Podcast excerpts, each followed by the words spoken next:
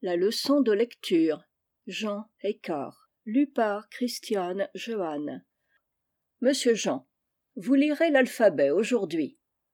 J'entends encore ce mot qui faisait mon ennui. J'avais six ans. J'aimais les beaux livres d'images, mais suivre ces longs traits qui noircissent des pages, ce n'était point ma joie, et je ne voulais pas. Pourtant, quand je voyais un peu d'écrits au bas des villes, des bateaux, des ciels aux blanches nues, j'étais impatient des lettres mal connues, qui m'auraient dit le nom des choses et des lieux. Savoir est amusant, apprendre est ennuyeux. J'aurais voulu savoir et ne jamais apprendre. Et lorsqu'on me parlait d'alphabet, sans attendre qu'on ait trouvé le livre effrayant, j'étais loin. Ou, qui le sait, l'enclos a plus d'un petit coin, où, parmi le fenouil le romarin la mauve un enfant peut guetter l'insecte qui se sauve et se sentir perdu comme en une forêt.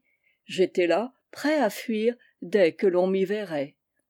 Quand surgissait enfin l'aïeul avec son livre je glissais par des trous où nul n'eût pu me suivre.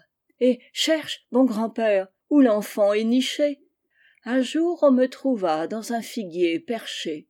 Un autre jour prenant au bon moment la porte j'entrai dans les grands blés du champ voisin en sorte que j'entendis ces mots derrière notre mur. Il n'a pas pu sortir. En êtes-vous bien sûr? Certes le portail sonne et la muraille coupe. Et grand-père ajoutait je l'attends à la soupe.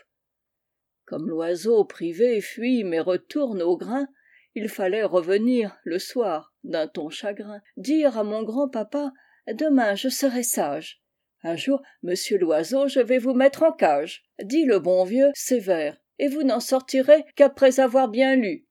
Mais mon grand-père entrez. J'étais pris par le bras comme un oiseau par l'aile. Nos poules dans l'enclos piquaient l'herbe nouvelle. Leur cabane était vide on m'y fit entrer seul et le livre s'ouvrit dans les mains de l'aïeul. Et que de fois les gens qui venaient en visite me virent à travers la barrière maudite et tous riaient disant ah le petit vaurien! ou le joli pinson! et comme il chante bien. C'est qu'appuyant mon front au losange des grilles il fallait tout nommer lettres accent cédille sans faute. Et la prison me fut bonne en effet car pour vite en sortir que n'aurais-je pas fait? Jean écart radio impact la radio qui dit les vraies affaires qui dénonce les conspirations. Mais attention, se tenant en dehors de tout conspirationnisme. Radio Impact.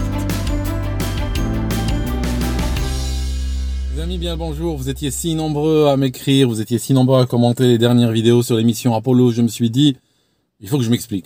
C'est important de s'expliquer, n'est-ce pas? Alors, écoutez, euh, je vais vous raconter un petit peu comment j'ai raisonné, pourquoi j'ai raisonné de la manière qui est la mienne.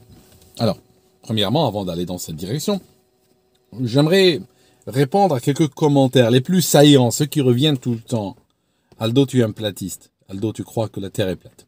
Ça, c'est une technique de plateau télévision. Quand on a envie de discréditer un interlocuteur sans rentrer dans les détails de ce qu'il est en train de raconter, eh bien, qu'est-ce qu'on fait? On va juste l'associer à une théorie largement discréditée. Donc, on va lui dire, par exemple, comme dans mon cas, bah, tu es un platiste. Ok Sur le plan conceptuel, les platistes affirment quelque chose d'extraordinaire sans en apporter la preuve. Ils affirment quelque chose qui est contraire à notre expérience, qui est contraire même à notre bon sens, le plus élémentaire, mais ils n'apportent pas de preuves autres que leur croyance. Finalement, sur le plan conceptuel, ils sont du même niveau que ceux qui disent les gens allaient dans les années 50, enfin dans les années 60, faisaient des allers-retours allègrement sur la Lune. D'accord? C'est ceux-là qui affirment des choses extraordinaires sans les accompagner de preuves extraordinaires. Donc quelque part, moi, qu'est-ce que je fais? Moi, je renvoie les deux dos à dos. Moi, les affirmations abracadabrantes, hein, notre monde, euh, notre monde baigne dedans. Tous les jours, il y a des gens qui affirment des choses. Hein. Tout à l'heure, j'ai décroché le téléphone. Il y a un type, c'est parce qu'il veut vendre et tout ça. Il avait des affirmations extraordinaires. Des gens qui balancent des trucs extraordinaires. Il n'y a que ça sur Terre. Moi, je dis, bon, euh, écoute, tu racontes ce que tu veux, tu crois ce que tu veux, mais moi, j'ai besoin de billes, j'ai besoin de preuves sur la table pour y croire, c'est tout. D'accord Ça, c'est quand même un point important. Deuxièmement, il y a quelqu'un, un compatriote, qui m'a traité de platiste par ailleurs, qui me dit euh, Aldo, comment comment veux-tu... Euh, euh, attends, comment, il a formulé? J'aurais dû imprimer son commentaire. Il a dit, tu as dit que ils avaient offert une fausse pierre lunaire au musée d'Amsterdam. Musée d'Amsterdam, musée très sérieux. Il a même des Rembrandt. Ils sont authentiques, ceux-là. Il a reçu en grande pompe par l'ambassadeur des États-Unis aux Pays-Bas. Il a reçu une pierre lunaire qui a été exposée, qui a été vue par les gens et des écoliers pendant des années et des années, jusqu'au jour où elle a été expertisée pour des motifs d'assurance, et on découvre que c'est une, c'est un morceau de bois pétrifié. Donc il vient de la terre. D'accord? Le gars me dit, mais pourquoi tu dis ça, Aldo? Il n'avait qu'à ramasser des pierres dans le désert du Nevada, et puis les donner au musée, et ça serait passé comme une lettre à la poste. Remarquez au passage, juste entre nous, ça c'est un détracteur, mais il est en train de m'aider, il est en train de me fournir des arguments. Parce que vous savez pourquoi? Mes détracteurs me fournissent des arguments? Parce que tout simplement ils défendent l'absurde. Et quand on défend l'absurde, on s'enfonce, hein, comme ceux la dernière fois. D'ailleurs ça s'était arrivé ceux-là, il n'y a plus personne qui dit ça. Oui, euh, l'URSS n'a rien dit. Donc non seulement ils sortent un mensonge de la NASA, et en plus ils le garantissent par le silence coupable ou complice de l'URSS. Hmm, d'accord C'est l'URSS devient un garant de la vérité pour eux. D'accord? Il n'y a plus personne qui dit ça maintenant. C'est fini. Maintenant, pourquoi ce gars il m'aide? Pourquoi ce gars il me rend service? Parce que de lui-même, c'est un détracteur qui est en train de me dire si on ramasse des pierres dans le désert du Nevada et qu'on les donne à droite à gauche avec le décorum qu'il faut et en affirmant qu'ils viennent de la Lune, bah, tout le monde y croirait. D'accord? Donc, merci pour ton aide, c'est exactement ce que je pense. Maintenant, pourquoi ils ont donné du bois pétrifié? Ils ont donné du bois pétrifié, il faut les comprendre. Les gars, ils ont été à droite à gauche, ils ont ramassé un petit peu euh, des pierres euh, un peu sympas, un peu colorées, un peu bizarres, dans les déserts américains, australiens et autres. Et puis, ils les ont offerts aux gens. À leur décharge, c'est vrai qu'ils ont fait une connerie. Ils ont fait une erreur. Une des pierres qu'ils ont offertes au musée Amsterdam était du bois pétrifié. Maintenant, c'est comme ça qu'on découvre les mensonges du système. Parce que le système où l'Empire, quand il nous ment et il nous euh, fait baigner dans un discours ou un narratif qui est défendu par les médias, par les politiques, par les forces de l'argent, qui nous est imposé dès notre tendre enfance à l'école, effectivement, si on commence à regarder dans les détails, on va trouver beaucoup d'erreurs. On va trouver des petites erreurs techniques, des petites, des grandes, des erreurs de casting, des erreurs de distribution, des, des erreurs de timing et tout ça. Et c'est là, c'est ça que tu peux, c'est là où tu peux voir qu'on t'a menti. Alors, à leur décharge, à la décharge de ces fonctionnaires qui ont réalisé ce hoax, la pierre lunaire a été exposée, la fausse pierre lunaire a été exposée au musée pendant des, des années, je crois 17 ans a été exposée. Personne n'a remarqué que c'était un morceau de bois pétrifié. Donc il est effectivement raisonnable que si on a des gars de la NASA qui sont en train de ramasser des pierres pour justement faker cela, eh ben, il est tout à fait imaginable qu'ils ne réalisent pas en regardant la pierre que c'est du bois pétrifié. Tu vois ce que je veux dire? C'est un petit peu ça l'idée. D'accord? Maintenant, pourquoi moi je crois? Parce que le, gars m'accuse de dire cela, m'accuse de dire qu'ils ont donné un morceau de bois pétrifié au musée. En fait, ben, je les accuse pas. C'est tout simplement quelque chose qui est très mainstream. Je te montre par exemple CNBC News. CNBC News, c'était la photo de la pierre. Voilà, elle a été donnée en grande pompe par l'ambassadeur des États-Unis. Hein. Comme, comme tu dis, mon ami, il suffit de ramasser des pierres dans le Nevada, on les donne en grande pompe en disant qu'elle vient de la Lune et les gens croient. Bah, ça a marché jusqu'au moment où il a fallu l'expertiser pour l'assurance. Alors là, euh, il faut savoir une chose, que si juste le gars qui a ramassé ces pierres a ramassé une autre et qu'elle avait une formation géologique habituelle, eh bien, cette pierre serait exposée jusqu'à maintenant dans le musée Amsterdam. D'accord Là, ils ont fait une erreur, ils sont gourés. Ok. Là, j'ai CBC, mainstream canadien. Pareil, ils en parlent. J'ai la BBC, mainstream britannique, ils en parlent. D'accord Donc, c'est pas moi qui affirme qu'ils ont donné une fausse pierre lunaire au musée Amsterdam. C'est mainstream, c'est admis. D'accord Voilà, c'est tout. Moi, je juste, je tire des conclusions à partir de là à propos, pour ceux qui disent, euh, parce que sur, le plan du, sur le plan du blasphème, il y a un truc très important sur le plan du blasphème. C'est que tu blasphèmes normalement quand tu fais partie de, de la classe, hein, quand tu es un prolétaire, ou tu fais partie de la classe dominée, et tu remets en cause le narratif de tes seigneurs. Normalement, c'est très simple, tu sais comment ça marche. Quand l'État, donc par le biais de n'importe quel fonctionnaire ou homme politique, quand une entreprise, une banque ou autre, plus, plus ils ont de l'argent, plus c'est solide, ou n'importe quel représentant des forces de l'argent émet quelque chose, tu dois le croire, t'as pas le choix. Et tout de suite, ils vont te lâcher dessus, euh, ils vont te lâcher dessus les médias, ils vont te lâcher dessus les gens qui vont te discréditer et tout ça, si, si tu cherches à remettre en cause ce qu'ils te disent. Donc normalement, tu crois, tu fermes ta gueule. Le problème ici, c'est que la NASA n'a même pas d'explication. D'accord? La NASA n'a même pas d'explication. Ok. Autre chose. Il y a des gens qui m'ont dit que dans la dernière vidéo, j'ai fait un point Goodwin. Parce que j'ai, dit que les gens qui étaient derrière cette histoire, comme Von Braun, comme Strugold et autres, étaient des nazis notoires, dont certains ont été sauvés par le projet Paperclip, qui a arraché des scientifiques nazis, justement, qui les arraché, les au procès de Nuremberg. Alors il y a des gens qui m'ont dit, ouais, mais ça, mon ami, c'est un point Goodwin. D'accord hein, C'est pas parce que les gars étaient des nazis qui peuvent pas aller sur la Lune. D'accord Bon. Un truc très important. C'est pas vraiment un point Godwin. Parce que moi, je suis très proche finalement de vous. Je suis très proche de ceux qui, de mes détracteurs. On est franchement sur la même longueur d'onde. Il y a peut-être qu'un seul mot qui nous sépare. Le Time Magazine, que je vous ai montré la dernière fois, qu'est-ce qu'il dit? Il dit la science nazie a permis aux États-Unis d'aller sur la Lune. D'accord? Donc ça, c'est, je dirais, ça résume très bien la position de mes détracteurs. Moi, qu'est-ce que je dis? La propagande nazie a permis aux Américains d'aller sur la Lune. Vous voyez, finalement, entre eux et moi, avec un seul mot, c'est tout. Moi, les nazis, je les ai pris sous l'angle d'être des propagandistes. Ils faisaient partie d'un régime qui est presque aussi propagandiste que celui des États-Unis. Après, ils arrivent aux États-Unis, passent les années 50 à travailler pour la NASA d'un côté et pour Walt Disney de l'autre. Donc forcément, ils arrivent dans les années 60, il y a un projet politique qui est lancé par Kennedy. Des milliards aussi, hein, 135 milliards hein, ou 140 milliards de dollars d'aujourd'hui qui ont été endormis. Qui ont été endormis pour envoyer trois gars en orbite. Hein, vous comprenez, hein, ça fait cher le billet. Donc, voilà, c'est tout ce que je dis. Autre chose. Il euh, y a des gens qui me disent euh, Oui, euh, tu sais, tu racontes des conneries parce que il ne s'agit pas seulement d'Apollo 11. Ils sont pas partis une seule fois sur la Lune. Ils sont partis six ou sept fois. Ils sont partis sept fois dans une mission qui a failli mal se terminer. alors, cet argument-là, encore, mes amis, puisque vous êtes en train de défendre l'absurde, plus vous vous défendez, plus vous vous enfoncez. Cet argument, il n'est pas contre moi, il est pour moi. Cet argument, il m'aide. Merci. Merci de l'avoir ramené. Dans le sens où, s'ils avaient été une seule fois, on aurait pu dire, écoute, c'est tellement miraculeux, il a fallu tout le génie de l'humanité de l'époque, toutes les finances américaines, il a fallu tous les efforts qu'on a pu réunir pour une seule fois réaliser cette prouesse extraordinaire. D'accord?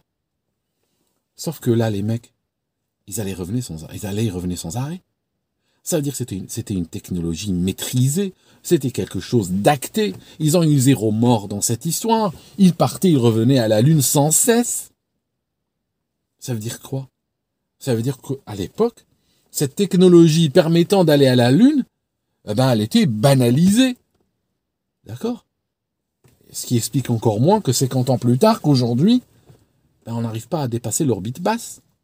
Que toute l'exploration humaine aujourd'hui est finalement coincée sur une couche euh, autour de 300, 300 à 550, 600 km autour de la Terre.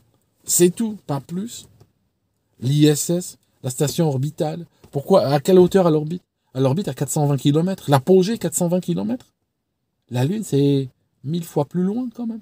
Et la seule fois où on a réussi à aller si loin, on a réussi en fait à quitter l'orbite basse eh bien, c'était pour aller euh, sur la Lune. D'accord? Autre chose, moi, je vais vous dire, parce que je suis en train de m'expliquer comment j'ai raisonné. D'accord? Je suis en train d'expliquer mon raisonnement. Il n'y a pas eu de couverture médiatique indépendante de cette histoire. Le, tout ce qu'on sait, tout ce qu'on sait de cette histoire, est passé par un bureau du département de la Défense qui centralisait les communications. Donc il n'y a pas eu de journalisme indépendant dans cette histoire. D'accord? Ça, c'est un point important. Deuxièmement, il y a plein de gens qui disent pourquoi il y a plein aujourd'hui de gens qui étudient le spatial, les technologies spatiales, qui sont impliqués dedans et tout, qui ne parlent pas. Hein? C'est vrai, ils ont raison, quelque part. Ils ont raison. Il y a plein de gens à travers le monde qui travaillent dans des agences spatiales à de nombreux titres, y compris des astronautes et tout ça. Et on n'a pas entendu beaucoup remettre en cause cette théorie. C'est vrai que ça, c'est un argument intéressant. Néanmoins, euh, il y a aujourd'hui, je peux te dire, il y a des millions de médecins à travers le monde. Hein. il y a peut-être plus de médecins que d'astronautes à travers le monde. Hein. je le dis sans démonstration. Combien il y a de médecins qui critiquent Pfizer Sérieux alors que c'est quand même une compagnie euh, qui est connue pour sa corruption. Je veux dire, c'est pas moi qui dis elle est corrompue. Il faut juste regarder son passif judiciaire. D'accord? N'importe quelle compagnie dans le monde qui aurait un tel passif judiciaire aurait été fermée, liquidée depuis longtemps et les dirigeants arrêtés. Il n'y a que des compagnies comme celle-ci qui peuvent s'en sortir. Ok? Je vais dire, euh, voilà, c'est tout. Hein, vous avez compris. Je pense qu'il y a plein de gens dans ce domaine professionnel qui ont peut-être des doutes, que, qui restent sur leur faim quand il s'agit de questions techniques. D'accord? Mais vraisemblablement, ils ne veulent pas aller jusqu'au bout de l'idée, ou même s'ils vont au bout de l'idée, préfèrent ne pas, ne pas en parler parce que vous savez, une carrière, ça se termine très rapidement des finances sont très rapidement coupées, les gens tournent rapidement le dos, hein. vous savez, c'est comme ça, hein. c'est comme ça. Alors, euh, j'ai encore quelques éléments. Euh, là, à propos, les, euh, c'est pas seulement les roches sur la Lune qui ont été perdues. Vous savez, les roches lunaires, une bonne partie ont été perdues. Je vous donne peut-être la liste des pays. Alors, la liste des pays, c'est, on a même des États américains comme le Delaware, New Jersey, leur leurs euh, samples, leurs, euh, leurs pierres lunaires qui ont été reçues donc officiellement en grande pompe, dans la plus grande réalisation depuis la création de l'univers, comme le disaient les gens à l'époque. Enfin, le régime américain le disait, c'est pas moi. Et en fait, ils disaient que ils en ont donné plein à travers le monde. Et là, ils en ont donné au Delaware, ils en ont donné au New Jersey, et ça, c'est perdu, ça n'existe plus aujourd'hui. Ils en ont donné au Brésil, au Canada, à Chypre, au Honduras, à l'Irlande. Alors, celle de l'Irlande, elle est partie à la poubelle, n'est-ce pas? Ils l'ont envoyée, l'ont balancée, parce qu'à un moment donné, je sais pas ce qu'ils avaient, et je sais pas comment, et c'est parti à la poubelle. La réalisation la plus extraordinaire, n'est-ce pas? Si on regarde le, les rochers qui ont été vendus comme venant de la Lune, et on compare cela à, on compare cela, si vous voulez bien, au, coût du projet, n'est-ce pas? Si je regarde qu'ils ont dépensé 140 milliards pour toute cette histoire, pour nous ramener quoi finalement? Pour nous ramener que des photos pourries, trafiquées pour la plupart, et euh, ils nous ont ramené des pierres lunaires, eh bien par gramme, ça fait quand même assez cher la pierre. Eh bien ces pierres en bonne partie ont disparu, mes amis. Alors je vous dis un truc, celle de l'Irlande a été jetée à la poubelle, celle de Malte a été volée, celle du Nicaragua elle est volée puis revenue. Celle de Roumanie, ils en ont donné deux, ils en ont donné pour Apollo 11 et Apollo 17. Celle d'Apollo 17 semblerait que la Roumanie l'est toujours, mais celle de celle d'Apollo 11 a disparu. L'Espagne également a disparu. La Suède, ceux d'Apollo 11 ont disparu. Et en fait, ce qui se passe, c'est qu'on réalise, quand on regarde bien, c'est que la majorité des, des, des pierres qui disparaissent sont surtout liées à la première mission, à celle d'Apollo 11. Comme par hasard, on dirait presque, il y a une sorte de Go Team qui, n'est-ce pas, sort et va droite à gauche, parcourt les pays, puis dès qu'il y a personne qui regarde, il s'approprie, n'est-ce pas, il se réapproprie plutôt de l'objet, puis il le met dans un sac et il disparaît avec, parce que c'est c'est absolument extraordinaire. On n'a jamais vu autant de disparitions euh, dans des musées que les pierres, euh, les pierres lunaires, d'accord? Donc, euh, autre chose encore, il euh, y a toujours cette histoire qui revient, les gens qui me disent oui, le secret, le secret, le secret. Comment la NASA a pu garder le secret alors qu'il y a peut-être 100 000 personnes qui étaient impliquées Alors moi j'ai envie de dire combien de personnes ont embarqué dans l'avion d'Epstein, d'accord? Et que c'était pas, euh, c'était pas sorti, n'est-ce pas? Il faut pas croire, il faut pas croire que les choses sortent.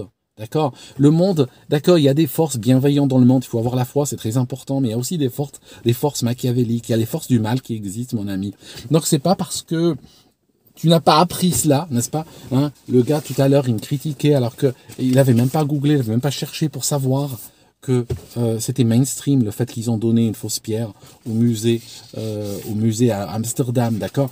Donc il y a des gens, ils se disent, si je n'en ai pas entendu parler, c'est que c'est faux, ok? Bon, il y a un certain Baron, Monsieur Baron, qui en avait parlé, qui avait tenté de dire, lui n'a pas dit qu'ils n'ont pas été sur la Lune parce que malheureusement il était écrasé par un train avant qu'on y aille, mais en fait le monsieur, qu'est-ce qu'il a fait? Il a, il a voulu en parler. Il a vu, que, il a vu, il a vu que des dysfonctionnements au niveau de la NASA. Donc il a vu, il a voulu en parler. Il a fait un rapport. Et puis malheureusement, il a été écrasé par un train. Et puis le rapport a disparu. D'accord? Donc tu vois, c'est comme ça. Maintenant, revenir à l'histoire du secret quand on implique beaucoup de personnes, c'est que le système américain est très euh, très fort à garder le secret sur de gros projets. Quand par exemple il l'a démontré avec le débarquement américain en Normandie, il l'a démontré aussi avec l'histoire des bombes atomiques, n'est-ce pas Et d'autres projets énormes où des milliers de personnes, des dizaines ont été impliquées, des dizaines de milliers de personnes, et que personne finalement n'a appris, le grand public n'a jamais appris la chose ou l'a apprise quand la news était ben, euh, sortie. C'est tout. Ça marche, un des principes qui guide ce genre d'expédition ou ce genre d'aventure, c'est ce qu'on appelle le need to know, le besoin de savoir. Ça veut dire qu'en réalité, on va pas, va pas dire à tout le monde ce qu'on est en train de faire.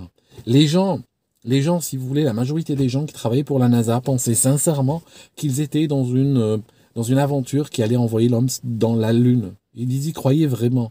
Mais on va pas aller dire aux factotums, aux cuisiniers, aux gardiens, aux peintres, on va pas aller leur dire, écoute, on est en train de monter un gros fake pour des raisons, géostratégiques, parce que il faut qu'on montre qu'on domine l'espace, parce qu'on a peur, on est en train de faire sur nous-mêmes, on est rentré dans l'ère de l'atome, les soviétiques nous dépassent, et on a peur, euh, vu qu'ils sont en train d'aller faire joujou dans l'espace, on a peur qu'un jour ils nous envoient un bombe atomique sur la gueule, qu'on ne voit rien faire, ils peuvent nous l'envoyer depuis l'orbite, n'est-ce pas? Parce que c'était le risque, c'était quand même la peur à l'époque. C'était on rentrait dans l'ère de l'atome, dans la bombe atomique, on en parlait tous les jours. C'est vrai qu'on s'amusait un peu. Hein. Alors aujourd'hui, en a d'autres choses.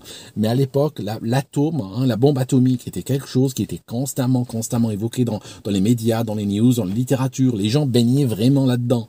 Et en réalité, une des peurs des Américains, une des phobies, c'était la domination de l'espace. Parce que si on ne domine pas l'espace, et que visiblement les soviétiques sont en train de nous damer le pion là-dessus, le risque était malheureusement que ils puissent aller en orbite avec une, sorte de, de, satellite qui a des bombes atomiques et puis nous lâcherait dessus, n'est-ce pas, à un moment opportun. Et puis la bombe atomique, elle traverserait l'atmosphère et puis elle nous tomberait dessus, puis on pourrait rien faire, on la verrait même pas venir. Donc c'était ça un petit peu le problème qu'ils avaient, d'accord? C'était ça le risque progressivement qui était un peu matérialisé dans la tête du public américain. il fallait y répondre. Il fallait y répondre en particulier en mettant en place des missions qui allaient dire bon voilà, on est plus fort. Alors les soviétiques se sont tus, bien sûr, parce que de toute façon eux-mêmes avaient tellement de choses, tellement de choses à cacher à leur peuple. Ils ont tellement, euh, tellement merdé aussi dans l'exploration spatiale. Ils ont tellement menti, ils ont tellement causé des tragédies, ils ont tellement envoyé des gens, ils les ont perdus dans l'espace et tout ça, que finalement, mensonge contre mensonge, ils n'allaient pas s'en sortir avec le régime américain. D'autant plus que s'ils avaient dit euh, oui, c'est du foutage de gueule, eh bien, euh, on les aurait accusés d'être jaloux, tout simplement. D'accord? Regardez, euh, à Cuba, semble-t-il, qu'à Cuba, on enseigne dans les écoles que les histoires de la Lune, ben, c'est du fake. Voilà, c'est tout. Les Cubains n'y croient pas, par exemple. Plein de pays, les gens n'y croient pas. Et même aux États-Unis, d'ailleurs, j'ai pas vu de, de, sondages récents, mais des sondages anciens qui montrent que une bonne partie de la population américaine croit que tout ça, c'est un véritable, c'est un véritable cinéma qui a été mis en place. Alors, une chose, hein, si on regarde, il y a deux, il y a deux trois trucs un petit peu, peut-être pour la route, pour finir cette, cette vidéo. Ça sera la dernière sur cette thématique, à moins que je revienne plus tard faire une autre. Mais en tout cas, je voulais dire que si on regarde, si on regarde leur capsule, vraisemblablement, c'est ce qui a dû se passer. Quand ils ont réalisé qu'ils ne pouvaient pas, c'est pas sponsorisé par Evian, n'est-ce pas? Euh, Quand ils ont réalisé qu'ils ne pouvaient pas faire cette histoire sur la Lune, alors la, fin des années 60 s'approchait, n'ayant pas envie de montrer d'un côté leur faiblesse et d'un côté montrer qu'ils ont quand même englouti 140 milliards de dollars et que finalement, voilà, ils sont pas plus avancés qu'ils l'étaient quand Kennedy parlait devant le Congrès. Eh bien, qu'est-ce qu'ils ont fait? Ils ont décidé de faker l'histoire. Donc probablement ils ont lancé la fusée avec la capsule à l'intérieur. La capsule, ben, elle est montée pendant 10-15 minutes et après elle est partie en orbite. Ils ont commencé à tournoyer en orbite pendant un bon moment. Et en fait, à un moment donné, euh, ils ont voulu prendre une photo de la Terre parce qu'il fallait donner l'échange aux gens. Donc qu'est-ce qu'ils ont fait? Il fallait prendre une photo de la Terre, mais en disant nous sommes loin de la Terre. Alors qu'en fait, ils en étaient proches, ils étaient peut-être à 350 km d'orbite, un peu comme tout le monde. Donc qu'est-ce qu'ils ont fait? S'ils avaient mis l'appareil photo devant le hublot, ils auraient pris une terre, leur, caméra n'aurait même pas pu saisir euh, toute la terre. Ils auraient eu juste peut-être la moitié d'un continent, voire peut-être un pays ou quelque chose comme ça. Donc qu'est-ce qu'ils ont fait? Ils ont été à l'autre bout de leur, de leur tube en métal et ils ont photographié le hublot en face. Donc ce qu'on voit, la photo qui a été distribuée à l'époque, il y a même des vidéos, ce qu'on voit c'est tout simplement du noir, hein, soi-disant l'espace, alors que ce noir-là, c'est pas l'espace, c'est l'intérieur de la capsule dans laquelle ils sont. Et après, on a un cercle et la Terre. Alors le cercle, en réalité, c'est l'hublot, en fait, c'est pas la Terre. Alors, ce qu'ils ont fait, ils ont voulu vendre cette image comme étant la Terre dans son intégralité, alors qu'en fait, ils avaient qu'une partie de la Terre à travers le hublot. Mais comment on le sait? Ben, C'est simple à voir. Parce que tout simplement, c'est simple. Parce qu'il suffit de regarder les nuages, et quand vous allez voir, il y a certains nuages qui traversent la Terre de part en part. C'est inimaginable. Aujourd'hui, on a plus l'habitude de voir des images satellites de la Terre, et on sait que ce n'est pas possible d'avoir un nuage qui parcourt la Terre d'un horizon à l'autre, littéralement sur tout son diamètre. Donc, ce qui se passe, c'est qu'effectivement, ils ont pris juste une partie, un bout de la Terre, alors c'est peut-être un pays, peut-être un morceau d'océan, et effectivement, là, il est raisonnable de penser que sur cette image-là, on puisse avoir un nuage qui rentre de l'image, de gauche l'image, qui sort complètement à droite de celle-ci. D'accord? Mais c'est un bout de la Terre, c'est pas la Terre entière. D'accord? Donc, euh, oui, c'est, c'est quand même assez dingue, cette histoire. Mais mes amis, moi je vous dis un truc, euh, euh, je préfère, je préfère avoir l'esprit libre et me tromper, n'est-ce pas? Je préfère avoir l'esprit libre et analyser les choses moi-même que de vivre comme un poulet d'élevage, comme un poulet de batterie, n'est-ce pas? Est-on nourri à la version officielle Est-on nourri au discours dominant Croyons tout ce qu'on me raconte, d'accord? Et puis euh, attaquant les autres quand ils remettent en cause ce discours-là, d'accord? Bien sûr, il y a des gens qui disent Toujours, ça j'y avait répondu, n'est-ce pas? Ils disent il y, a, y, a, un miroir sur la Lune, il y a d'autres objets sur la Lune. Oui, mais effectivement, il y a même des objets qui ont été envoyés sur Mars. Il y a même des objets, des sondes et tout ça qui ont été envoyés sur plein d'autres planètes, même extrêmement éloignées. Et ça, c'est pas, j'ai pas de souci avec ça, d'accord? J'ai pas de problème avec ça. J'ai pas un problème avec euh, on envoie un véhicule sur la Lune ou on envoie un véhicule ou un miroir sur Mars ou même sur des planètes extrêmement éloignées. J'ai pas de souci avec ça. La technologie d'aujourd'hui le permet de le faire très très bien. Ce qu'on peut pas faire, c'est envoyer un homme sur la Lune et le ramener. Et encore moins le faire plusieurs fois de suite. Et le, départ, ce qui est étonnant, c'est le retour. Le retour, sans vous, vous réfléchissez au retour, c'est pire que l'aller. Parce que le retour, c'est que les mecs, ils sont sur la Lune, n'est-ce pas? Euh, Ils sont posés sur un, ils sont posés, n'est-ce pas, sur la surface de celle-ci, dans leur module. Et ils rentrent dedans. Lui, il a une fusée. La fusée, elle part comme ça, elle se lance. Il la lance juste en regardant leur montre hein, pour savoir un petit peu si, c'est OK. Pourquoi? Parce qu'il y a un gars qui tourne autour de la Lune, il est en orbite lui. Le mec est en orbite sur un, sur un orbiteur. L'orbiteur, il va à des milliers de kilomètres par heure. Eux, ils se lancent comme ça de la surface de la Lune. Et puis ils y vont, ils s'approchent, ils s'approchent, il y a photo et bam Ils arrivent directement à se connecter les uns aux autres. Ils arrivent à faire une rencontre spatiale, non pas autour de la Terre, hein, ce qui est déjà très difficile, avec la technologie même d'aujourd'hui, eux, ils arrivent à le faire manuellement autour d'une autre planète et ils le font la première fois qu'ils l'ont essayé. Ça veut dire qu'ils n'ont jamais eu de problème avec ça, ils le font littéralement les doigts dans le nez. Alors que même au sol, ils n'arrivaient pas à le faire le doigt dans le nez. Au sol, quand ils cherchaient à piloter ce système, ils n'arrivaient pas parce que remarquez que quand on regardez si je cherche à garder cette canette, encore une fois, c'est pas sponsorisé par Evian, mais si vous regardez ça, si je fais, je garde la canette comme ceci, j'ai du mal à la stabiliser, j'ai du mal à soulever la canette. Vous voyez ce que je veux dire? Eh ben eux, ils ont eu ce problème sur Terre et même SpaceX ont eu le même problème, sauf que ils ont des systèmes informatiques aujourd'hui qui arrivent très difficilement par ailleurs à piloter cela. C'est très instable parce que le centre de poussée se trouve bien en dessous du centre de gravité. Donc la chose a naturellement tendance à basculer. C'est-à-dire la chose poussée par en dessous a tendance à basculer. D'accord Donc eux, ils n'ont pas eu ce problème sur la Lune. Ils l'ont eu sur Terre. Quand il y, a, des images qui montrent sur Terre quand ils ont tenté de s'entraîner avec la même chose. Ils se sont cassés la gueule constamment, d'accord hein, Ça failli tuer du monde. Mais quand ils l'ont fait sur la Lune, bah, ça marchait euh, direct du premier coup.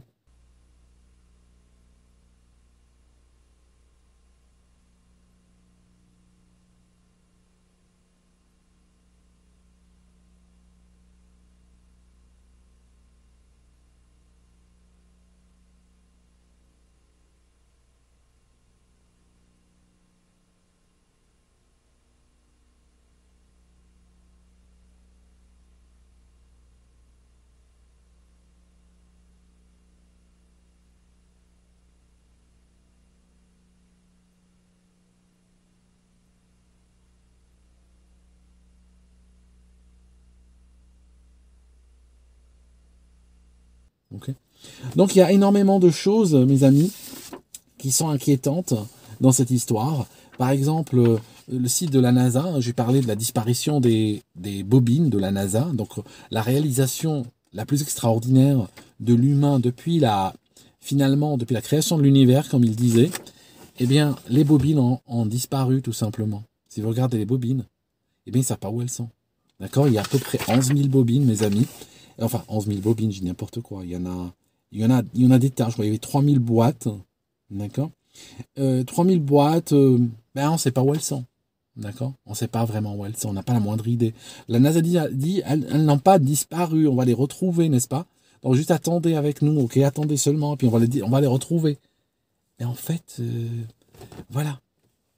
Dès qu'on cherche, dès qu'on va dans les détails, il n'y a rien.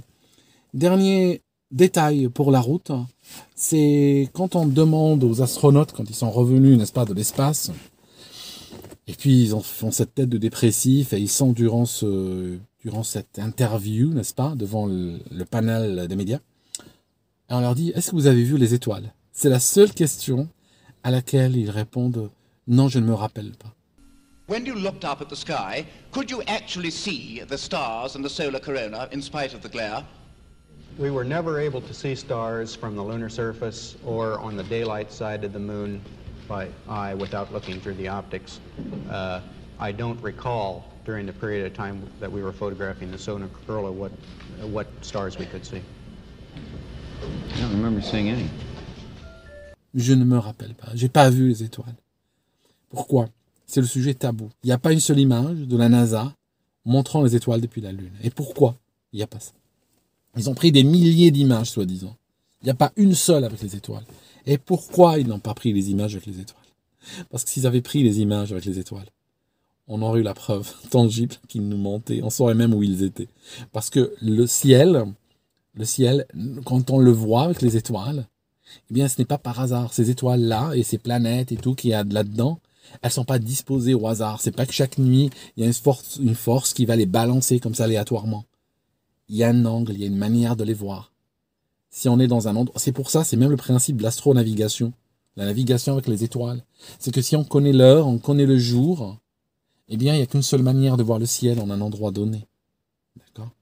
Donc ça veut dire que s'ils avaient menti, s'ils avaient faké les photos avec les étoiles, on aurait pu très facilement savoir, leur dire, bon, quelle date vous dites? Euh, vous êtes où sur la Lune? Hmm, Je suis désolé, mais le ciel sur la Lune ne se verrait pas comme ça à cette date-là.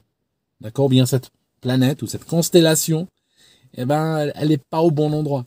Alors que normalement, il devait avoir un ciel absolument extraordinaire. Il n'y a pas de pollution, il n'y a rien. C'est extraordinaire le ciel, plein de milliards d'étoiles. Ils auraient pu même prendre un télescope, hein, ils allaient revenir sur la Lune. Ils auraient pu. Non, ils le font même pas. D'accord? Il a fallu qu'à coup de milliards, on soit obligé de balancer un télescope sur orbite. D'accord? Alors que à l'époque, ils y allaient juste prenez un, prenez juste aller n'importe quel supermarché acheter un télescope, mettez-le sur la lune, qu'on puisse euh, accéder aux confins de l'univers peut-être avec ça. Mais non, ils n'ont pas eu l'idée de le faire. Donc, et mon raisonnement aussi, comme je suis en train de m'expliquer, n'est-ce pas? Mon raisonnement aussi, c'est se base sur, par exemple, la température qu'il y a sur la Lune. 120 degrés Celsius. 120 degrés Celsius au soleil. Donc là, hein. Là il est à 120 degrés au soleil. Et quand, euh, et quand on est à l'ombre, la température tombe à moins de 250 degrés. D'accord? Ils sont dans un tube, hein, en alu, n'est-ce pas? Comment il fait le gars? 120 degrés de température. Il a un climatiseur sur le dos. Climatiseur sur le dos? Euh, Comment on va faire un climatiseur? J'aimerais bien qu'on comprenne, qu'on m'explique comment on fait un climatiseur pour fonctionner, n'est-ce pas, dans le vide, comme ça, avec avec une température de 120 degrés sur notre planète, ok, le rayonnement qui arrive, comment il arrive à garder une température normale à l'intérieur de cette, euh, de cette tenue-là? Quelle est la taille de la batterie qu'il a? Surtout qu'à l'époque, on est vraiment à l'époque, d'accord? La technologie de l'époque. Quelle est la taille de la batterie, Vous avez vu la taille des frigos de l'époque, la taille des téléphones, la taille des batteries de l'époque, la taille des ordinateurs de l'époque. Ils occupaient des immeubles entiers, d'accord? Ça, ça, c'est la technologie d'aujourd'hui peut-être tout miniaturisé, euh, tout comprimé, là, je veux bien. Mais non, là, comme ça, non. Dans les années 60, non. Non, c'est pas possible. D'accord? Voilà, mes amis. c'est comme ça, hein. c'est comme ça. hein. Voilà, le- on vit dans le mensonge, hein, c'est tout. hein. C'est normal, il n'y a rien de spécial. D'accord, mes amis? Je vous laisse et puis je reviens une autre fois avec autre chose. Je vais parler d'un autre mensonge la prochaine fois. Ce ne sera pas le l'histoire de Walt Disney, de la NASA et des nazis qui ont été sauvés par Paperclip, mais ça sera autre chose. Mais je pense qu'il va falloir qu'on commence à explorer un petit peu les mensonges parce que là, si vous avez réalisé, on vit dans un narratif de plus en plus merdique. Ça s'accélère ces dernières années, si vous avez constaté. On risque de finir avec des bombes atomiques sur la figure, hein, par une guerre euh, causée par une instabilité géostratégique, initiée par un sénile qui est à la Maison Blanche, qui lui a n'a rien à perdre finalement, parce que lui, on n'est même pas sûr qu'il sera là dans deux jours. D'accord? Mais il risque de foutre en l'air l'avenir de l'humanité avec ses mensonges, avec ses saloperies, lui et son fils, n'est-ce pas? Donc, c'est pour ça qu'aujourd'hui, on est obligé peut-être d'aller plus loin. On est obligé peut-être d'arrêter les conneries, essayer de essayer d'aller en profondeur sur les choses. hein. On arrête un peu les non-dits. D'accord? Merci mes amis. On se voit dans une autre euh, on se voit dans une autre vidéo. À tout de bon. To you, we say, we have only completed a beginning. We leave you much that is undone. There are great ideas undiscovered, breakthroughs available to those who can remove one of truth's protective layers.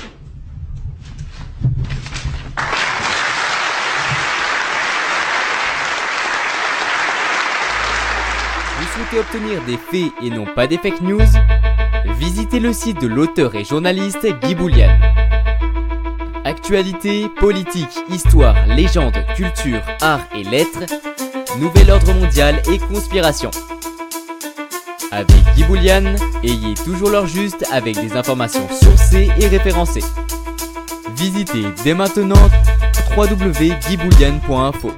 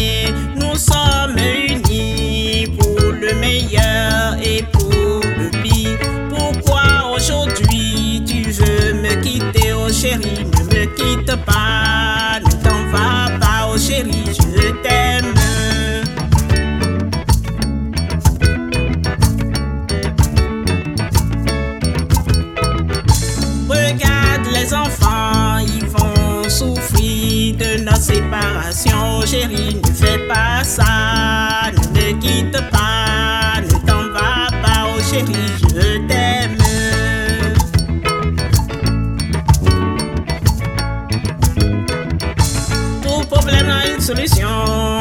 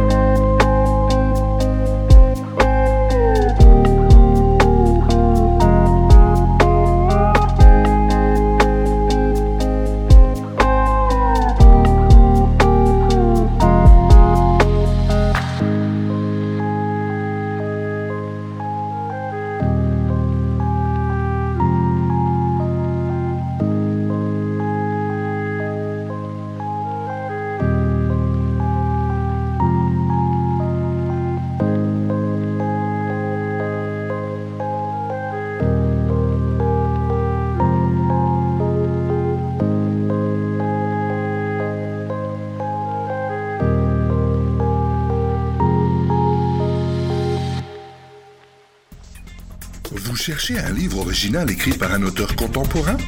Visitez les éditions dédicaces. Que ce soit un livre numérique ou un livre papier, retrouvez nos livres dans plusieurs boutiques en ligne. Les éditions dédicaces, pour un rapprochement entre les auteurs et les lecteurs, nous saurons vous satisfaire. Plus d'informations sur le site www.dédicace.ca. Les éditions dédicaces, des moments d'éternité à savourer. Bonjour à toutes, bonjour à tous. C'est une nouvelle page qui s'ouvre dans toute une vie, à la découverte de vie en forme de portraits sonores d'hommes et de femmes qui ont marqué leur époque et les suivantes. De sa Jamaïque natale à Marseille, en passant par Harlem, Paris et Moscou, il a traqué le bouleversement du monde en poète avant de trouver son territoire sur les quais du vieux port de Marseille. Michel Pomarède et François Test partent aujourd'hui sur la piste de Claude Mackay, toujours en mouvement.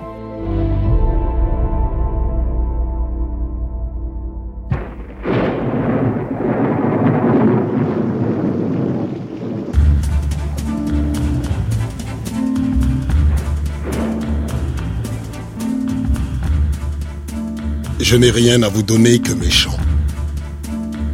Toute ma vie, j'ai été un troubadour vagabond, me nourrissant surtout de la poésie de l'existence. Et tout ce que je vous offre ici, c'est l'essence poétique de mon expérience. Toute une vie. Claude Mackay, vagabond et poète. Itinéraire d'un bourlingueur qui vécut une romance avec Marseille. Michel Pomarède, François Test. Un charlatan venu des Antilles est arrivé dans ce pays, l'Amérique.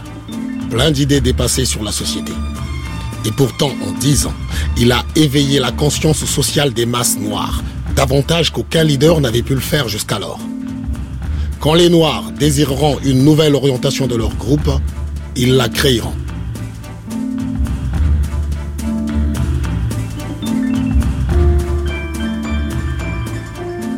En fait, je, dirais que c'est vraiment un, un personnage qu'on a des difficultés à classer dans une case. Et multifacette, bien sûr. Et, Le euh, journaliste marseillais Armando Cox. Justement, c'est pour cette raison que la, que, que la personne de Claude Mackay me fascine. C'est qu'il il il n'est pas capturable dans- ni dans un mouvement, ni dans un, dans un milieu identitaire. Je pense même que Mackay, aujourd'hui, il, il aurait beaucoup de mal avec tous ces mouvements euh, très essentialistes, disons.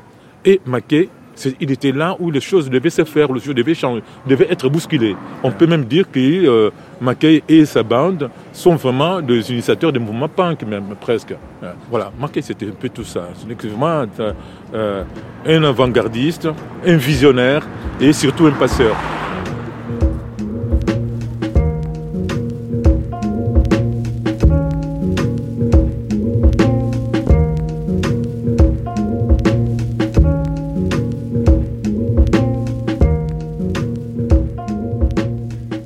Verdeil, vous êtes euh, réalisateur. Vous avez consacré un film à Claude Mackay euh, que vous avez tourné en 2021, intitulé De Harlem à Marseille.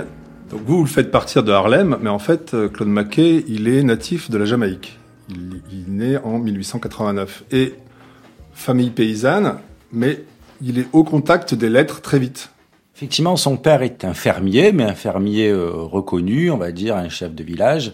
Il éduque ses enfants et son grand frère est euh, professeur euh, d'école euh, et même directeur d'une école et très instruit et c'est un libre penseur qui s'intéresse aussi à la philosophie. Donc finalement, il va instruire son petit frère et le, mettre au contact de la littérature euh, anglaise. hein, c'est une colonie anglaise donc de, de Shakespeare euh, et de Bernard Shaw également. Et euh, tout ça va plonger le petit Claude dans une ambiance euh, littéraire. Voilà, donc il a, il est au contact des paysans puisqu'il vient de là. Euh, mais il, a, il est instruit, il va à l'école, il va aussi être euh, policier, il va faire différents petits métiers, donc il a une expérience euh, riche et variée en Jamaïque. Son instruction la- l'amène à, à se lancer dans la poésie.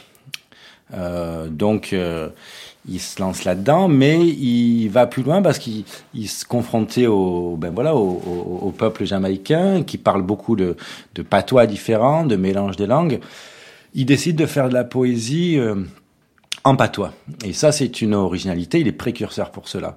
Et il rencontre un, ethnologue anglais qui s'appelle Walter Jekyll, qui l'encourage à ben, développer sa, sa poésie euh, en patois. Et de telle sorte qu'il va faire une publication à cette époque-là de poésie en patois qui va euh, lui donner, lui permettre d'obtenir une bourse.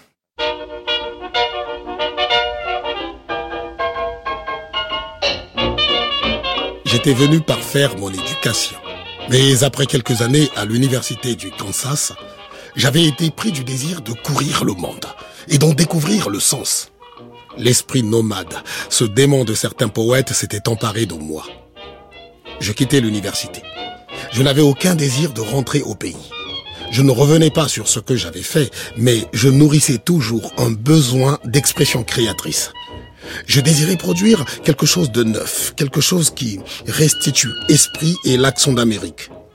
Qu'entre sa force énorme et lancinante, son énergie, son pouvoir et sa grandeur considérable, contre sa violence qui consumait mon corps noir, j'allais élever la voix afin de faire de ma révolte un hymne.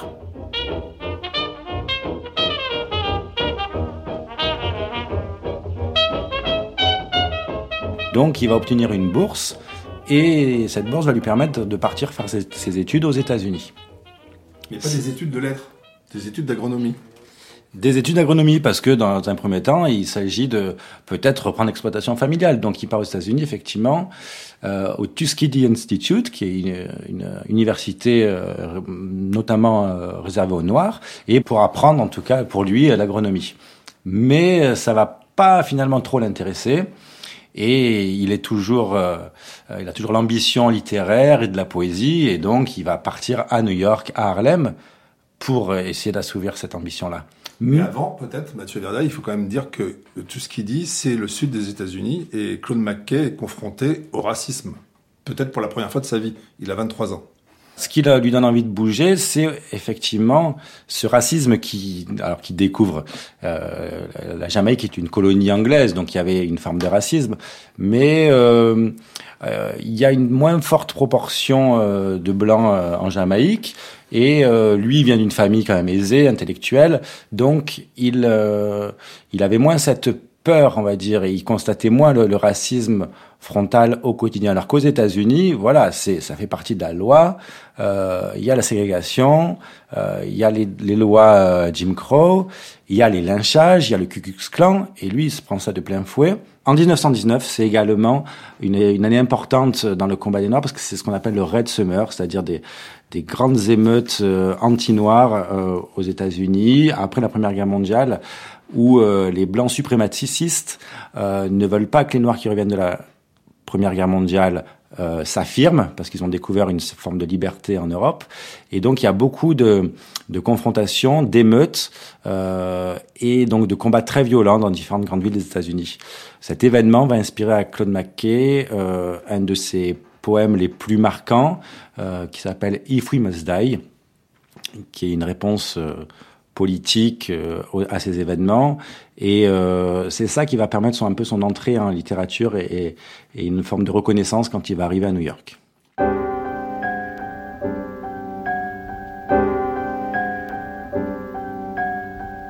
If We Must Die is the poem that makes me a poet among colored Americans. La voix de Claude McKay. If we must die, let it not be like hogs, hunted and penned in an inglorious spot, while round us bark the mad and hungry dogs, making their mock at our accursed lot. Mourir peut-être, mais pas comme des porcs, chassés et parqués en des lieux peu glorieux. Autour de nous aboient les chiens fous et affamés, se moquant de notre sort maudit. Mourir peut-être, mais d'une mort qui soit noble. Que notre sang précieux ne soit pas versé en vain. Et bien que morts, les monstres eux-mêmes que nous défions seront en train de nous honorer. Oh mes frères, affrontons l'ennemi commun. Ils sont bien plus nombreux, montrons notre courage. Et pour mille coups portés, donnant un coup mortel. Que se passe-t-il cependant devant nous? Hommes face à la meute lâche et meurtrière, au mur, acculés, près de mourir mais ripostant.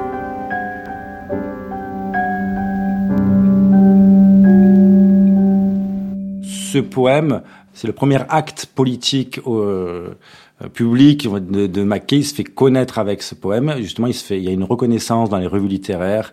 Euh, ses mentors en littérature, quand ils lisent ce poème, ils disent ah voilà, ça y est, tu as produit une grande œuvre.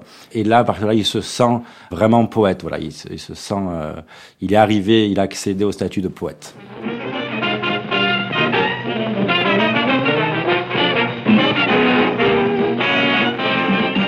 Je songeais à mon propre personnage. Moi, un serveur qui attendait de jouer mon rôle de poète. Il y avait sept ans que j'avais quitté la Jamaïque pour les États-Unis, laissant derrière moi une réputation de poète insulaire.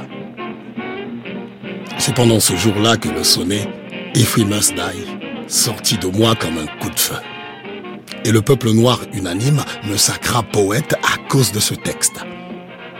De fait, cette immense tribu fut la seule évaluation qu'il fit jamais de ma poésie. C'est le seul de mes poèmes que je lus aux membres de mon équipe, qui furent tous enthousiastes. Même le quatrième serveur, le plus dingue et le plus irresponsable de la bande, celui dont toutes les arrière-pensées et les gestes indiquaient une sensualité exacerbée, même celui-là versa des larmes.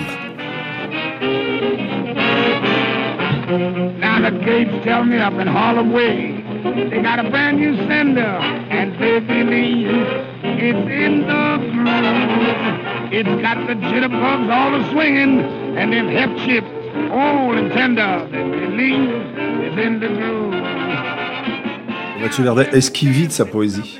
Alors, euh, bien sûr que non. En fait, on va dire qu'on on sait bien que les poètes euh, vivre de la poésie, c'est quand même très, quelque chose qui est très difficile. Mackay, il va vivre de plein de petits métiers. Il va être serveur euh, dans des dans des trains. Il va tenir, il va essayer d'ouvrir un restaurant. Euh, il va travailler dans les chemins de fer. Il va même travailler dans, à un moment donné dans, les, sur un bateau pour euh, venir en Europe. En tout cas, il exerce un certain nombre de petits métiers. Et il travaille dans des revues littéraires quand même. Ça, c'est à la fois ce qui lui permet ben, de gagner un peu d'argent, mais surtout d'être, de pouvoir rencontrer les intellectuels new-yorkais. Euh, c'est des journaux de gauche, voire euh, d'extrême gauche, euh, le Liberator, New Masses. Et c'est là qu'il rencontre notamment Max Eastman, qui est un des rédacteurs en chef du Liberator et euh, qui va le, le, soutenir. Ils seront amis euh, vraiment toute leur vie et tout au long de sa carrière, il sera aidé par ce Maxi Eastman, qui lui-même est un écrivain. Et, et dans ses revues, eh ben, il parle de littérature, de poésie, de spectacle vivant, ce qui amène Mackay à aller eh ben, voir euh, des spectacles, à écumer à Harlem le milieu de la nuit. Il va aussi bien voir des opéras que des spectacles de cabaret, que la musique. Donc il a une bonne vie culturelle et une bonne connaissance du milieu culturel et littéraire.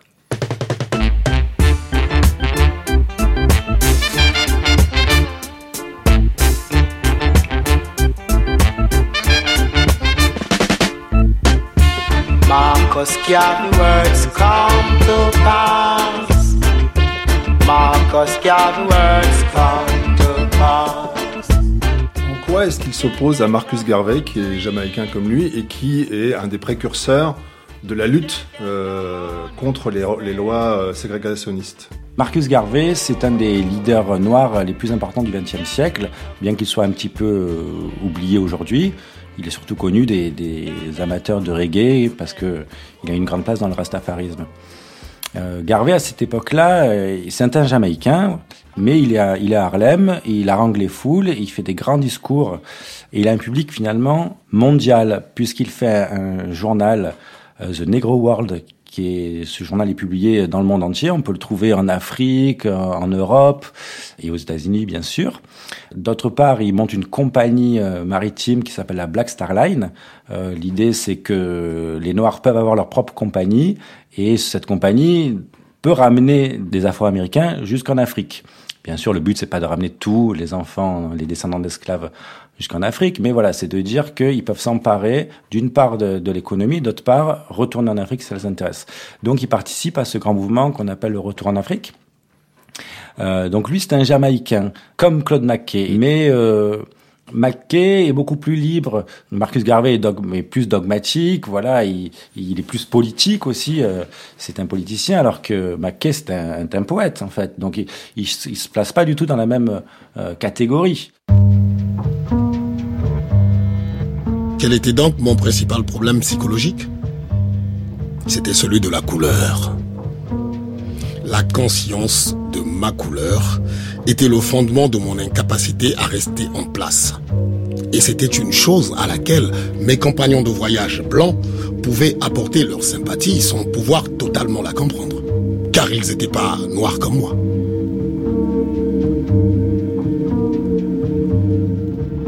Pourquoi est-ce qu'à un moment, euh, Claude McKay quitte New York, euh, se creuser de révoltes et de rencontres noires pour aller à Londres? Qu'est-ce qui le motive alors, alors qu'il travaille euh, dans ces revues euh, euh, de gauche et d'extrême gauche, les revues littéraires et un peu politiques à New York, il fait un certain nombre de rencontres et de, de, de, personnes qui veulent l'aider à partir en Europe.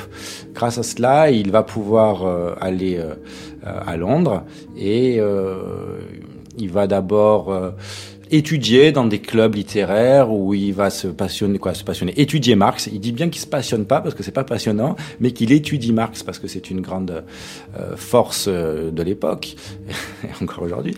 Et euh, euh, il fait des articles autour des grèves des marins dans les ports.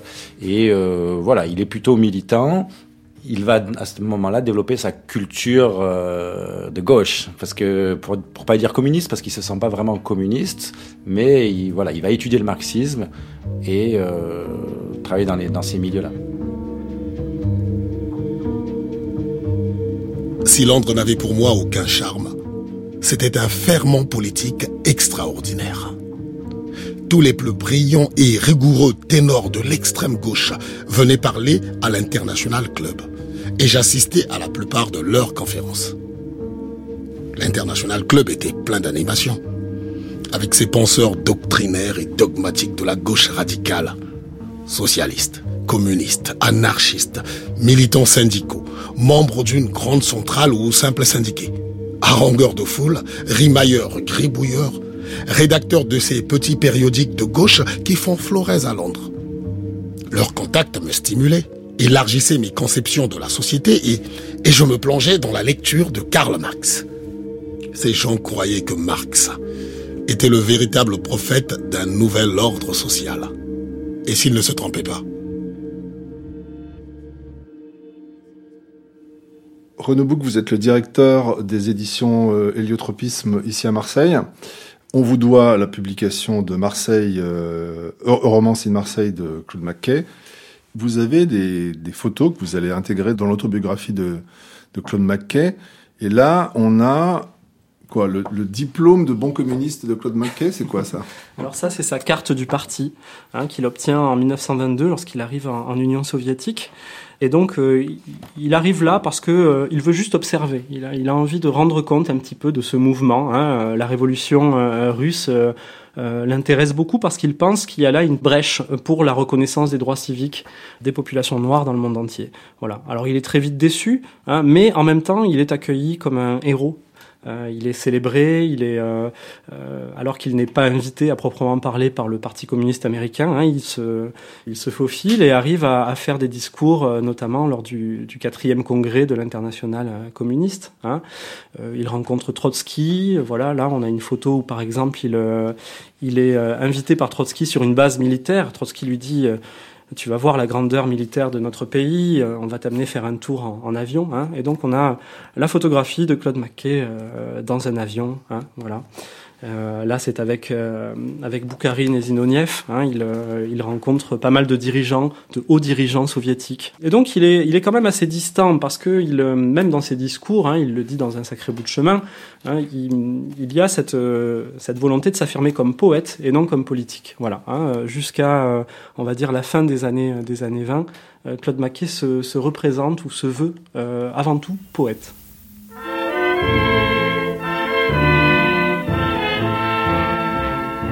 Ma mémoire garde l'empreinte de l'étrange Kremlin, de ses salles, symbole de la volonté du tigre, des instrumentaristes d'une loi sans intelligence. Et souvent maintenant, mes nerfs vibrent d'émotion quand, dans ce lieu couvert d'or, j'ai pu sentir et voir la simple voix et la présence de Lénine. Je leur dis que c'était pour moi un grand honneur de voir les réalisations de leur grande révolution que je me sentais insignifiant et impuissant devant quelque chose d'aussi extraordinaire, que j'étais venu en Russie pour apprendre, pour voir de mes propres yeux et essayer de décrire une petite partie de ce que j'avais vu. Invariablement, on me demandait où en est la révolution en Amérique. Quand je répondais qu'elle n'était pas pour demain, l'auditoire n'appréciait guère.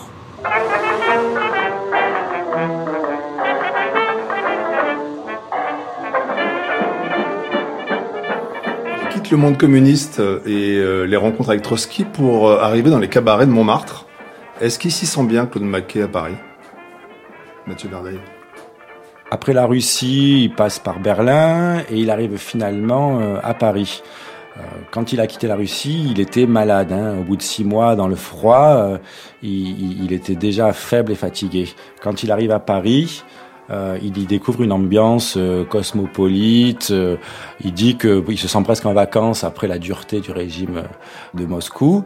Donc il, il s'y sent bien et il fréquente les intellectuels, euh, Hemingway, les, les, les, cercles des mécènes, Gertrude Stein qu'il n'aime pas trop. Mais voilà, il rencontre un tas d'artistes et des peintres. Il va poser pour les peintres parce que, comme on l'a vu, c'est un vagabond et qu'il a besoin de travailler. Il va poser nu exactement et il dit que les, ateliers sont très froids. Et il semble, ce n'est pas le seul à se plaindre de ça. Il semble qu'à l'époque, il y avait des problèmes de chauffage à Paris, beaucoup. Et donc, euh, euh, il, tombe à nouveau malade, en fait. Et on, lui conseille d'aller se soigner dans le sud de la France. Par chance, il a une, amie, euh, Louise Bryant, qui, euh, ben voilà, qui est à la fois amie et mécène, avec qui ils ont des grandes conversations littéraires, et qui va lui euh, donner de l'argent pour aller travailler dans le sud.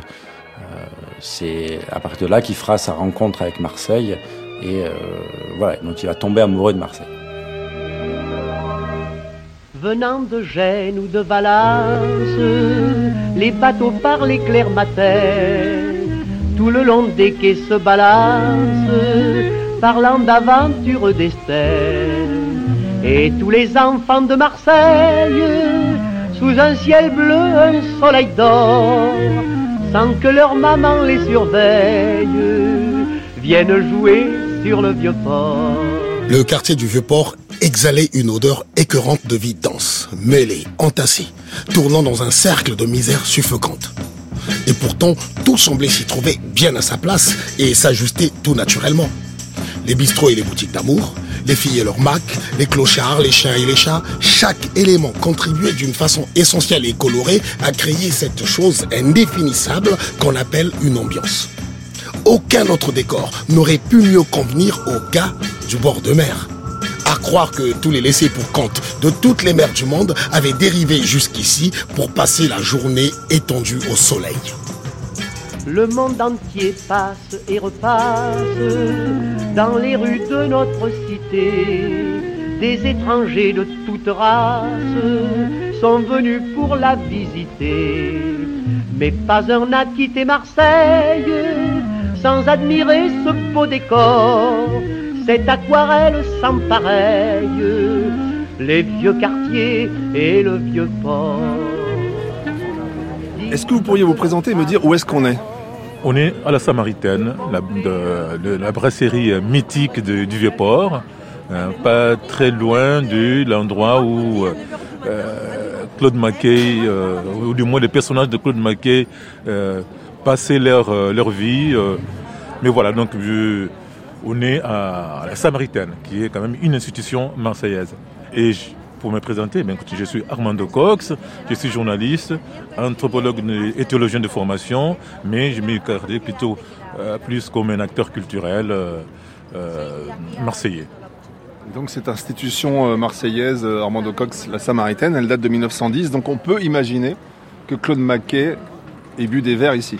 On peut, tout à fait l'imaginer que Claude Maquet a bu de ici, d'autant plus que c'est vrai que c'était un axe aussi, il y avait les, trams qui passaient hein, par ici, donc c'était quand même un coin très très fréquenté. En plus, euh, en face, il y a l'hôtel, euh, un des hôtels où Mackay avait habité. D'ailleurs, Hemingway aussi avait, habi- avait habité le même hôtel, hein, euh, d'a- d'après le- le- le- les renseignements. Donc, c'est vraiment ces coins qui constituent un peu euh, euh, le théâtre, le, euh, la scène où s'est passé, plus particulièrement la scène de Banjo, le livre.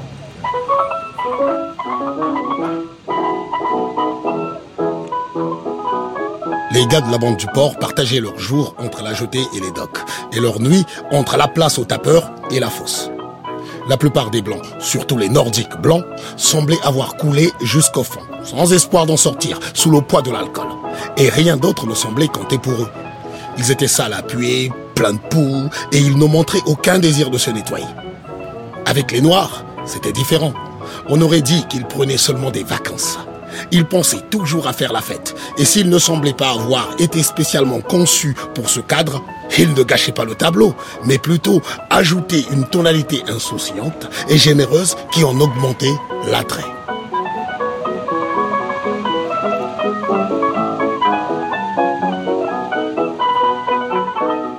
En fait, le socle documentaire de la fiction de Claude Mackay, donc de Banjo, hein, c'est exactement ces quartiers, la fosse, qui étaient euh, les quartiers euh, euh, qui réunissaient aussi bien les, les nervis marseillais, les malfrats corse, euh, italiens, les ouest africains qui étaient là aussi, dont certains étaient, étaient là depuis, euh, depuis la, la, la, la, Grande Guerre, donc la Première Guerre mondiale. Et il y a aussi des marins euh, du monde entier qui rêvaient de passer par Marseille. Donc le monde dans lequel Mackay a décrit, en tout cas du moins dans son roman, était composé un petit peu de ces populations. Ça, c'est les hommes. Euh, les populations et des femmes. Et enfin, de, de dire aussi, c'est un, un, quartier aussi des, euh, euh, un quartier réservé. De la, réservé à quoi? Mais à, à, à la prostitution. Le vieux port était toujours très animé. Bagarre entre hommes ou disputes entre prostituées. Marins dévalisés. Coups de feu tirés par des particuliers ou par la police.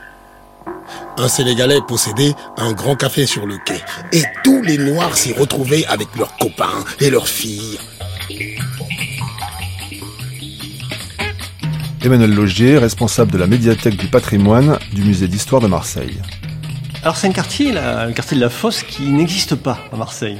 Le, le, quartier de la Fosse, je pense même que c'est Mackay qui a inventé cette, cette expression. Il le dit d'ailleurs dans Bonjo. Euh, il le dit, ils appelaient le quartier réservé la fosse, avec la même affection bourrue qu'ils appelaient leur bateau, leur gonzesse, le comparant à une femme facile. Euh, je n'ai pas eu en main de traduction euh, originale du texte Banjo.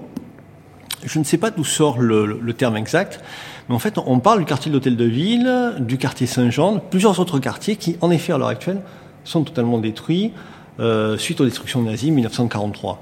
On a quand même énormément d'iconographie euh, sur ce quartier, par les peintres, par les photographes aussi. Euh, ce quartier vivant euh, qui abritait le quartier réservé, c'est-à-dire le quartier réservé à la prostitution. Et à l'époque, ce quartier, c'est beaucoup de gens, c'est une grande superficie, c'est quoi l'habitat? Aujourd'hui, c'est le quartier qui entoure l'hôtel de ville historique.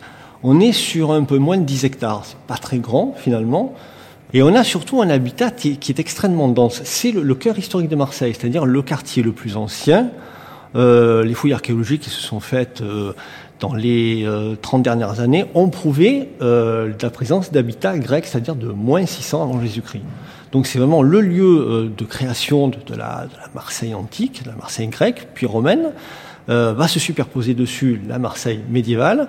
Et c'est un réseau extrêmement tortueux euh, qui obéit à une topographie qui, suit en fait les courbes de niveau de cette colline, puisque Marseille, euh, un petit peu, de beaucoup de villes portuaires sont totalement ceinturées finalement par leurs collines et totalement projetées vers la mer. Comme décor de la lumière et la mer bleue dans le lointain, des gens qui font pas de manière, très accueillants, cœur sur la main, toute une foule remuante qui va et vient incessamment. On se bouscule, on rit, on chante, c'est français gai et c'est vivant. Et tout ce mouvement joyeux, sous un soleil du feu de Dieu, du soleil, du bruit des chansons. Ça c'est Marseille, ça c'est Marseille, le dimanche à l'héros cabanon. Ça c'est Marseille, ça c'est Marseille. Les chichourlettes aux yeux câlins, le bon pastis dès le matin, la bouillabaisse et les oursins. Quand on voit euh, ce qui est devenu ce quartier aujourd'hui, c'est-à-dire c'est le, c'est le, la pente du panier, quoi. C'est pour les gens qui regardent Plus belle la vie. Euh, on est sur les, les, bords de Plus belle la vie. Et quand on lit Claude Maquet, ça semble complètement invraisemblable qu'il y a un siècle, euh, ce quartier avait une vie complètement différente. Et c'est pour ça que j'ai l'impression qu'en étant ici, dans le petit bar dans lequel on est, le bar du peuple, euh, bar iconique de, de Noailles. Euh, c'est peut-être là qu'on peut un, un, tout petit peu euh, imaginer ce que seraient les bars dont parle Claude Maquet. Ben, évidemment, un siècle après, quoi. Le, on a la télé allumée et, et pas exactement les mêmes, euh, les mêmes occupations et les mêmes populations, mais quand même. Valérie Manteau, donc vous êtes romancière et vous vous bourlinguez aussi entre Paris, Marseille, Istanbul, Kinshasa, Brazzaville.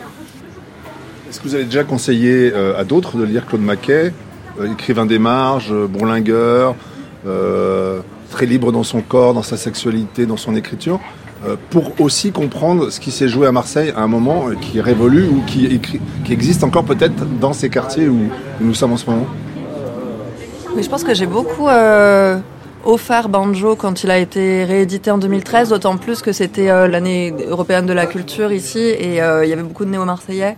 Et euh, je pense qu'on on s'échangeait beaucoup voilà, des textes euh, importants euh, pour comprendre un peu cette ville-là et, de sortir de Pagnol, même si, euh, voilà, évidemment, c'est un auteur important, mais c'est vrai que, ça, ça va pas suffire, quoi.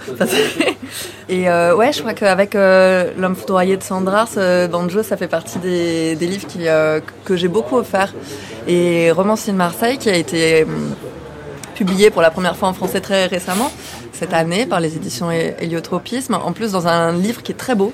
Euh, la couverture graphiquement est, magnifique. Euh, Le livre est, très court, très facile à lire. En plus, euh, il me semble très étonnamment contemporain. Enfin, je, je suis pas sûre que ce soit le chef-d'œuvre de Mackay, mais, mais, mais par contre, les problématiques sont incroyables quand on lit ça en 2020, 21, 22, en plein mouvement de Black Lives Matter, en plein de toutes ces problématiques d'intersectionnalité dont le nom ne serait évidemment pas venu à l'esprit de Mackay, mais il, il traite ça, il fait ça de façon extrêmement naturelle, justement sans pédagogie, sans, sans didactisme euh, inutile, quoi. Juste, euh, c'est une, une fiction inspirée d'un fait réel, par ailleurs, euh, qui se passe à Marseille, qui met en scène tout un tas de personnages.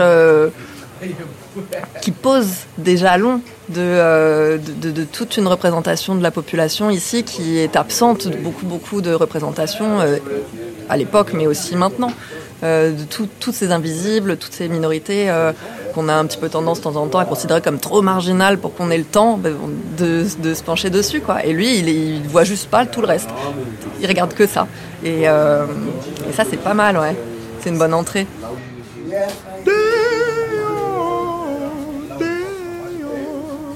Did the light of me want go home? Did the light of me want go home? Did the light of me want go home? Come, Mr. Tallyman, come tally me banana. Did the light of me want go home? Come fix your catamati, fi come take bunch banana. Did the light of me want go home? Les Africains venaient surtout du Dahomey, du Sénégal et de l'Algérie.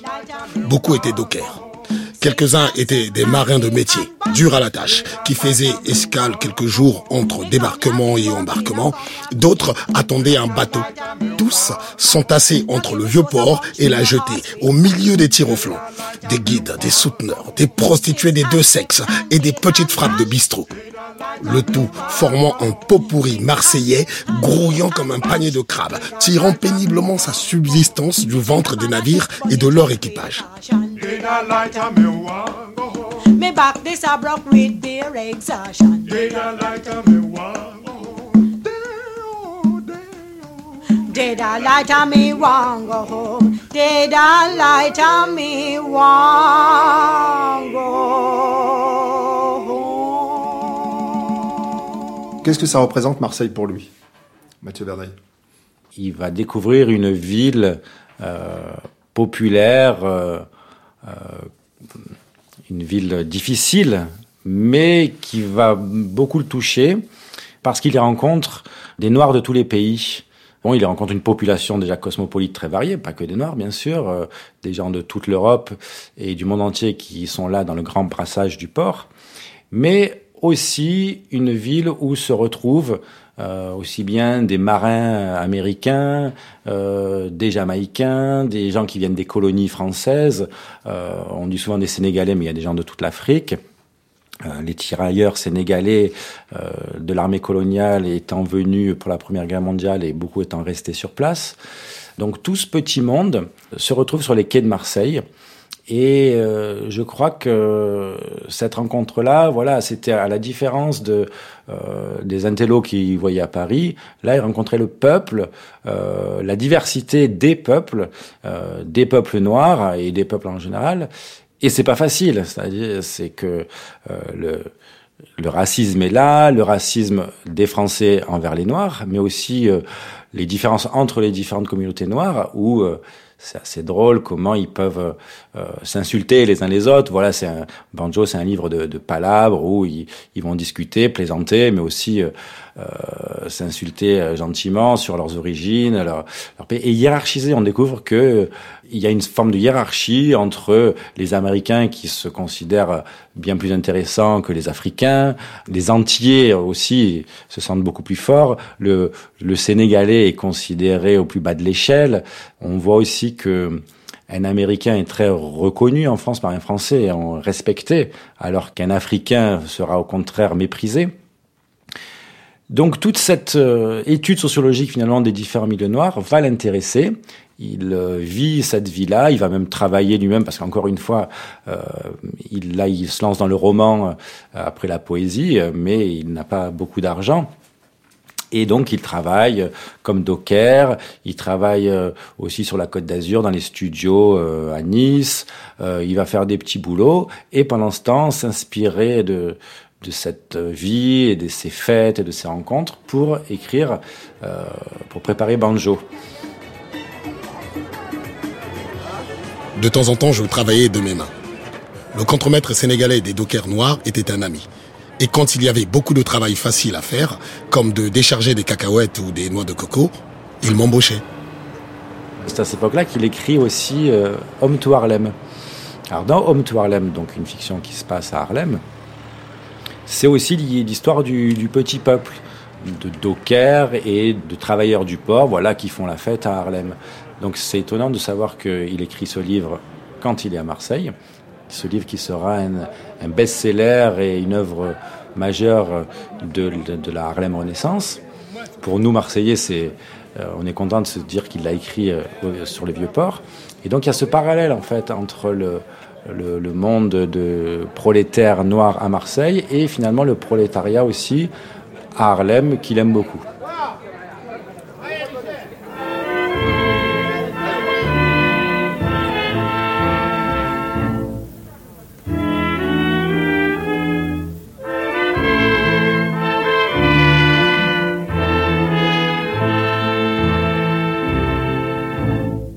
Issa Koné, vous êtes médecin généraliste à Marseille, mais vous êtes aussi lecteur de Claude McKay. Racontez-moi la première fois que vous avez lu cet auteur.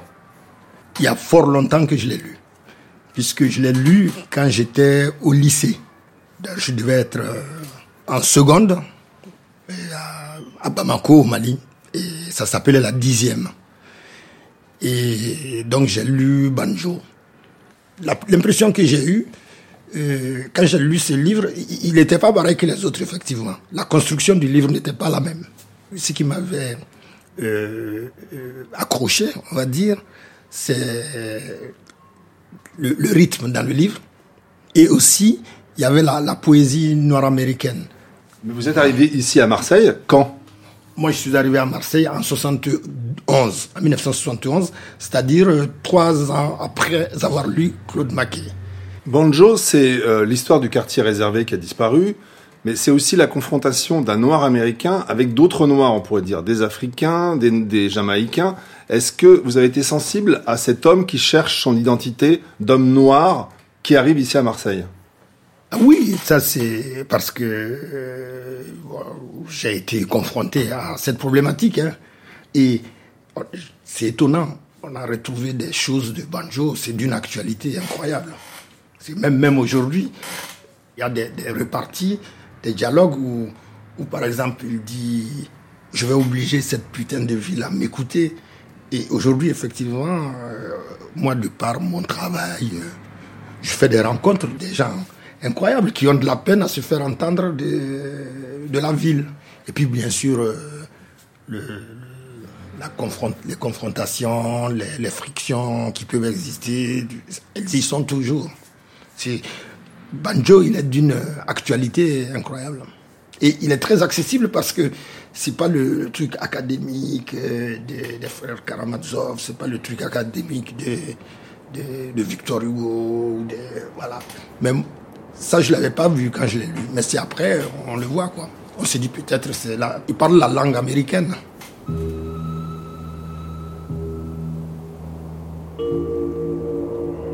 Je pris des vacances après la conception et la rédaction de mes nouvelles. Et je me jetais littéralement à l'eau. Tout au bout de la grande jetée de Marseille, Je me baignais avec les marins noirs en permission, les dockers et les tirs au flanc. Mais je découvris une baignade bien plus agréable à l'Estac, à un quart d'heure de Marseille en trolley. J'y allais le reste de l'été avec un ami américain. L'Estac était autrefois un village de pêcheurs au fond d'une grande baie propre et bien abritée où Cézanne adorait venir peindre. C'est maintenant une horrible ville industrielle où se concentrent fabriques de ciment et de tuileries. On trouve beaucoup d'étrangers dans sa population. Des Polonais, des Russes, des Nord-Africains et même quelques Allemands qui se font passer pour Autrichiens. Ils habitent de sordides cabanes sur la colline, travaillent dans les usines et sur le nouveau canal du Rhône. Toutes les eaux polluées des fabriques de ciment et de tuiles se déversent dans la rade. Mais un peu en dehors de la ville, et un peu au large, à l'endroit où le canal s'ouvre sur la baie, il reste une merveilleuse étendue d'eau claire, profonde et belle. C'est là que j'allais chaque jour, tout le reste de l'été, faire la planche pendant des heures, comme porté par les bras du soleil bienfaisant. Est-ce qu'on peut dire que Claude Maquet à Marseille fait corps avec les corps noirs? Tous multiples, hommes et femmes. Alors, euh, faire corps, c'est une bonne expression, puisqu'il parle lui-même de la, de la senteur, de, de, de, la sueur de ses amis et de lui-même quand ils vont travailler au, au, charbon ou à décharger les caisses des bateaux. Il fait corps aussi euh, le, le, euh, dans les activités sexuelles qu'on retrouve dans les rues de ce quartier réservé, euh, euh dans les bordels, et on voit bien que les personnages de ces romans, il y a beaucoup d'intrigues amoureuses. Donc le, le, corps, la sensualité euh, sont très présentes. Euh, il n'hésite pas, voilà, à, à décrire euh, des histoires d'amour, mais une histoire physique. Euh, L'évocation d'histoires homosexuelles ne, ne, lui pose aucun problème, mais pas comme un but en soi, ou, euh, mais comme faisant partie du décor. Voilà, effectivement. Lui-même, on, on sait qu'il avait une sexualité libre. Euh, donc voilà, il, il est dans, le, dans, les corps, dans le sens où euh, il est proche des, des, des, travailleurs, il est proche de l'action, il est proche de la même de la hum, dans les fêtes, les boissons, il décrit les repas. Euh, donc euh, voilà, on, on, on, est presque dans, dans la mastication aussi bien des mots, des idées que de la nourriture, des tripes, donc on mange à Marseille par exemple.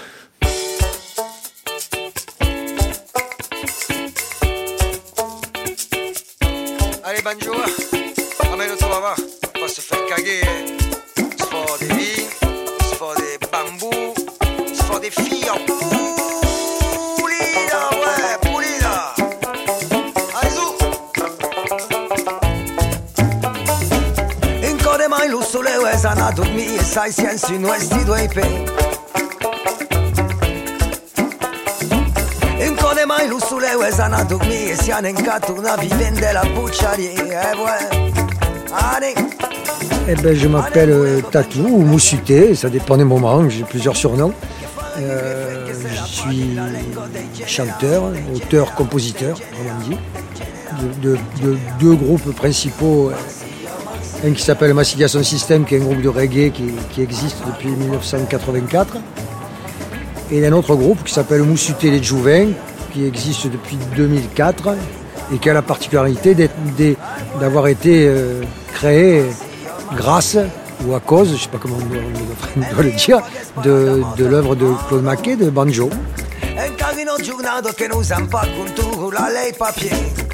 C'est-à-dire moi j'ai créé un groupe de reggae, donc de musique jamaïcaine alors que j'habitais au panier. Et puis un jour un de mes copains me dit ah, je viens de lire un livre extraordinaire c'est un Jamaïcain qui l'a écrit, ça parle de musique et il me donne Banjo à lire. Quand j'ai commencé à lire, j'ai vu tout de suite qu'il y avait cette vision marseillaise. Euh, il n'a pas du tout le fantasme sur Marseille qu'ont les écrivains français de, de, de, son époque, ce fantasme de, porte de, l'Empire, de, ville un peu... Euh, on va dire, euh, interlope, euh, un peu étrangère, à la fois à, la fois à la fois l'intérieur, à la fois étrangère. Il a épousé Marseille quelque part, donc il n'a il a pas du tout cette vision, on va dire, centraliste. qu'ont les écrivains français de l'époque sur, sur Marseille. Et, bizarrement, puisque je m'intéresse aussi au provençal, puisque je parle provençal, il me renvoie complètement aux auteurs euh, alors, provençaux, qui, je veux dire, euh, de langue provençale, et notamment un auteur qui s'appelle Valère Bernard, qui est un auteur du début du XXe siècle, un peu avant Maquet, et qui a écrit un grand livre qui se passe exactement au même endroit que Banjo, qui s'appelle Bagatouni. Bagatouni, ça veut dire le, ghetto, en fait, ça voulait dire les quartiers en face, c'est-à-dire euh, le, panier, Saint-Jean, tous ces quartiers, la fosse, de, Banjo appelle ça. Et ce livre, qui est un livre en provençal, qui je crois n'a jamais été traduit en français, est, très comparable à Banjo, c'est-à-dire qu'il y, a- vraiment cette vision du peuple sans, le, côté euh, péjoratif, on va dire, le côté de racisme, un peu de classe, et puis sans le côté aussi fantasme sur le peuple, euh, parce qu'il y a ça dans Banjo aussi. euh, comme c'est en plus, bon, comme je suis musicien, que c'est en plus l'histoire de Banjo et l'histoire d'un musicien, et d'un type qui veut former un groupe, et, d'un mec qui, qui amène le jazz quelque part à Marseille. À un moment donné, j'ai- voulu fermer les yeux et voir qu'est-ce que ça pouvait être, ce mélange qu'il avait pu avoir à l'époque. Et je pense que quelque part, ce deuxième groupe, Moussu Télé de Jouvin, il a été fondé euh, en essayant de chercher de- le répertoire qui irait avec ça. Qu'est-ce que c'est la rencontre entre la musique noire et Marseille?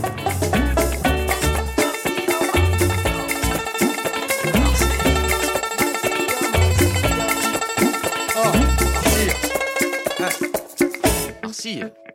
Marseille. Mathieu Verdeil, après son séjour marseillais, direction le Maroc. Et là, euh, Claude Mackay va écrire des choses sur sa, sa terre d'origine, la Jamaïque. Donc à chaque fois qu'il se décale, il écrit quelque chose avec un regard euh, lointain. Euh, Home to Harlem à Marseille et la Jamaïque depuis le Maroc. Alors effectivement, en- il y a souvent ce décalage qui, qui lui permet de digérer un peu tout ce qu'il a vécu. Sur le moment, il, il- il recueille beaucoup de euh, une expérience, des rencontres, qui va prendre le temps de digérer et ressortir plus tard. Par exemple, Romancier de Marseille, euh, il le termine au Maroc. Il l'écrit aussi en partie à Barcelone. Voilà, et il y a, y a comme ça un souvenir, un décalage, et il va sortir d'ailleurs plus tard. Bon, d'ailleurs, il va sortir 90 ans plus tard, donc c'est une, une autre histoire. Il écrit aussi euh, au Maroc, il il écrit effectivement sur son enfance en Jamaïque. Donc il y a effectivement, il, il écrit pas forcément sur place, bien que ce soit souvent des œuvres très documentaires et documentées de, son expérience et qui décrivent de manière brute ce qu'il voit, euh, ce qui se passe. C'est pas toujours au moment où il les vit. Voilà, donc il a un peu ce recul.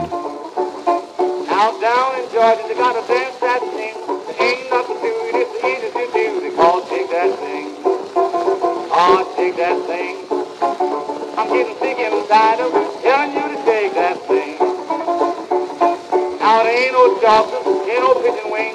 All you got to do is to take that thing. They call take that thing. Est-ce qu'il y a une lecture que vous faites aujourd'hui, avec le recul, d'un Claude Mackay politique, qui incarne des idées alors que d'autres sont beaucoup plus radicaux dans, leur- dans leurs idéaux, mais n'ont pas vécu ce qu'il a vécu?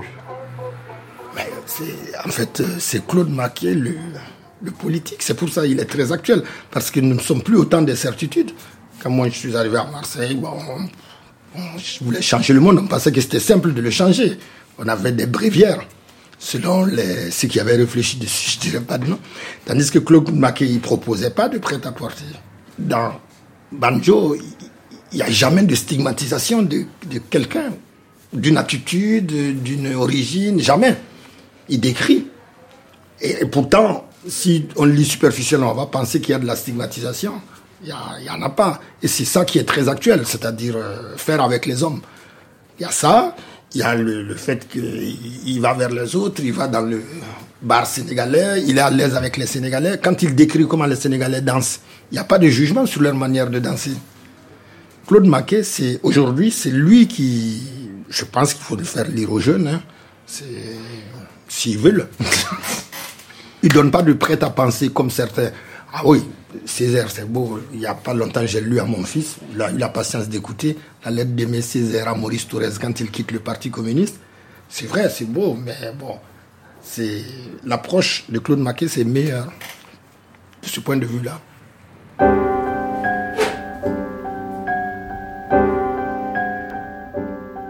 Bouc, pourquoi est-ce que euh, Claude Maquet a pas l'aura finalement qu'il mériterait Euh, on, on le redécouvre à la faveur de, de- de vos publications, mais il y a quand même un, comme un trou. On, pense que voilà, euh, Banjo euh, 1929, publié en France, et puis après, qu'est-ce qui se passe? Il est republié en 2001, et après, quasiment rien.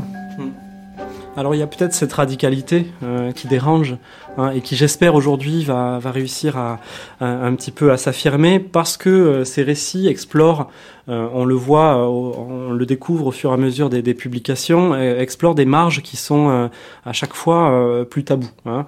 Après l'exploration du coup de, du prolétariat noir en Europe, c'est-à-dire un, regard qui dérange beaucoup le- les sociétés euh, occidentales encore empreintes de colonialisme.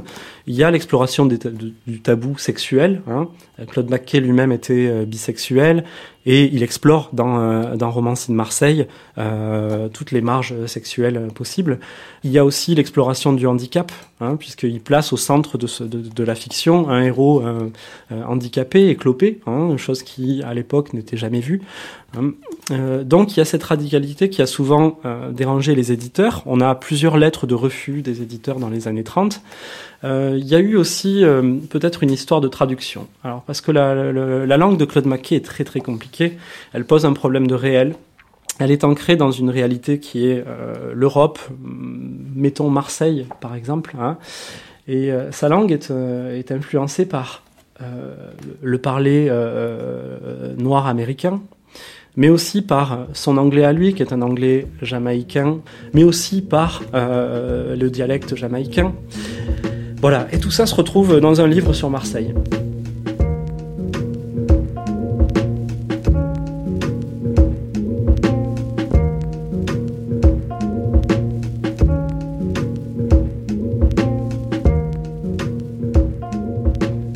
Kingston, New York, Londres, Moscou, Berlin, Paris, Marseille, Tanger et retour.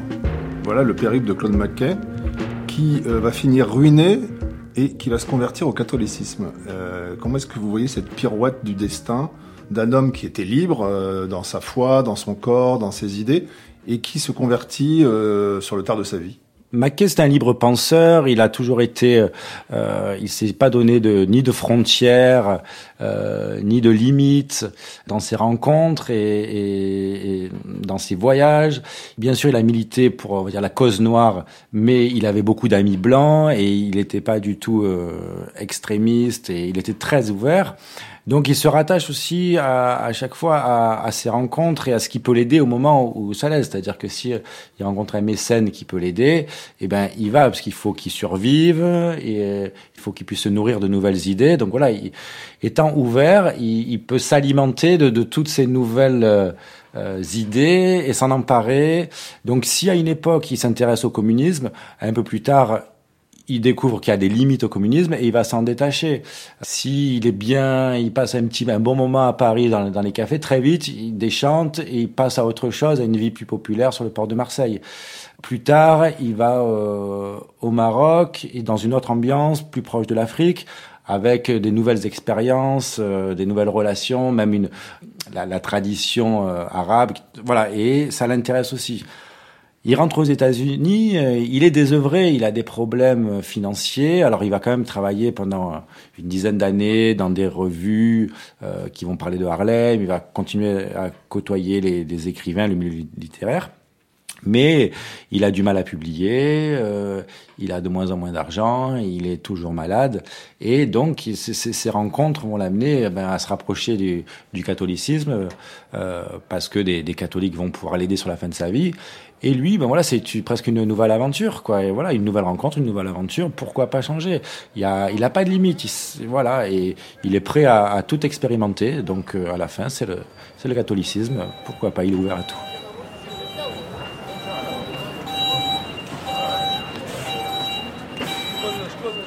C'est quoi comme figure pour vous, Claude Maquet? C'est un grand frère C'est une figure tutélaire C'est quoi? C'est une figure tutélaire. C'est un passeur. Une anecdote, mais très intéressante, qui révèle Mackay. Quand j'avais organisé mon, exposition, l'exposition a eu lieu euh, au, au MICEM qui était alors euh, en gestation. Et il y a une dame, de temps, en temps, je, je servais aussi des guides, euh, j'ai, il y a une dame qui est une Normande. Elle me dit, ben ouais, mais c'est quoi? Mais moi, je l'espèce d'expliquer pourquoi cet auteur, pourquoi Maquet. Euh, la dame me répond Ah, mais moi j'ai envie de, connaître Marseille, euh, Marseille d'Espagnol, euh, c'est pas Marseille euh, d'un Jamaïcain. Et je dis, mais voilà, justement, vous savez, si vous, en 1929, quand le livre Banjo sort, en 1920, c'est la même année, c'est le, grand succès de Marius, hein, mais c'est l'autre, côte, en face hein, de bar de la Marine, c'est là-bas. Donc, si vous voulez connaître Marseille de, de, d'Espagnol, c'est de l'autre, côté. C'était-. L'autre rive. C'était, un Marseille monochrome, hein, mais ici, c'était un Marseille multicolore et avec euh, tout ce qu'il pourrait représenter comme modernité pour Maquet. Et c'est là qu'on- quand on dé- on découvre ce- ce- ces œuvres, aussi bien euh, Romance de Marseille et, euh, et, et Banjo, on voit comment Maquet, il est très très, euh, très, très, contemporain, c'est notre contemporain en fait.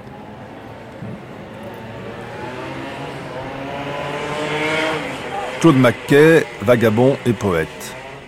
Avec la romancière Valérie Manteau, Mathieu Verdaille, réalisateur du film De Harlem à Marseille, le journaliste Armando Cox, Renaud Bouc, directeur des éditions Héliotropisme, le musicien Moussuté, Emmanuel Logier, responsable de la médiathèque du patrimoine du musée d'histoire de Marseille, et le docteur Issa Koné. Extrait de l'autobiographie Un sacré bout de chemin et du roman Banjo, dit par Chris Nyanguna. Toute une vie, coordination Anaïs Kien, attaché de production Sylvia Favre, réalisation François Test, une émission proposée par Michel Pomarède. Armando Cox, on a continué à marcher euh, le long du quai, on a pris à droite, et là on est dans un passage qui s'appelle comment? C'est le passage Claude Manquet, inauguré en, en 2015. Les romans Banjo, ça se passe exactement dans ces coins-là. Ce soit un passage, c'est aussi très symbolique, c'est vraiment, ça représente très bien Mar- Marseille. Ceux qui aiment Marseille, qui ont écrit de belles choses sur Marseille, c'est souvent des gens qui viennent de, euh, des gens venant du large, comme Maquet, comme Macorlan, comme euh, Sandras. Donc cette ville appartient à ceux qui viennent de large en fait. Et Maquet, c'est exactement ça.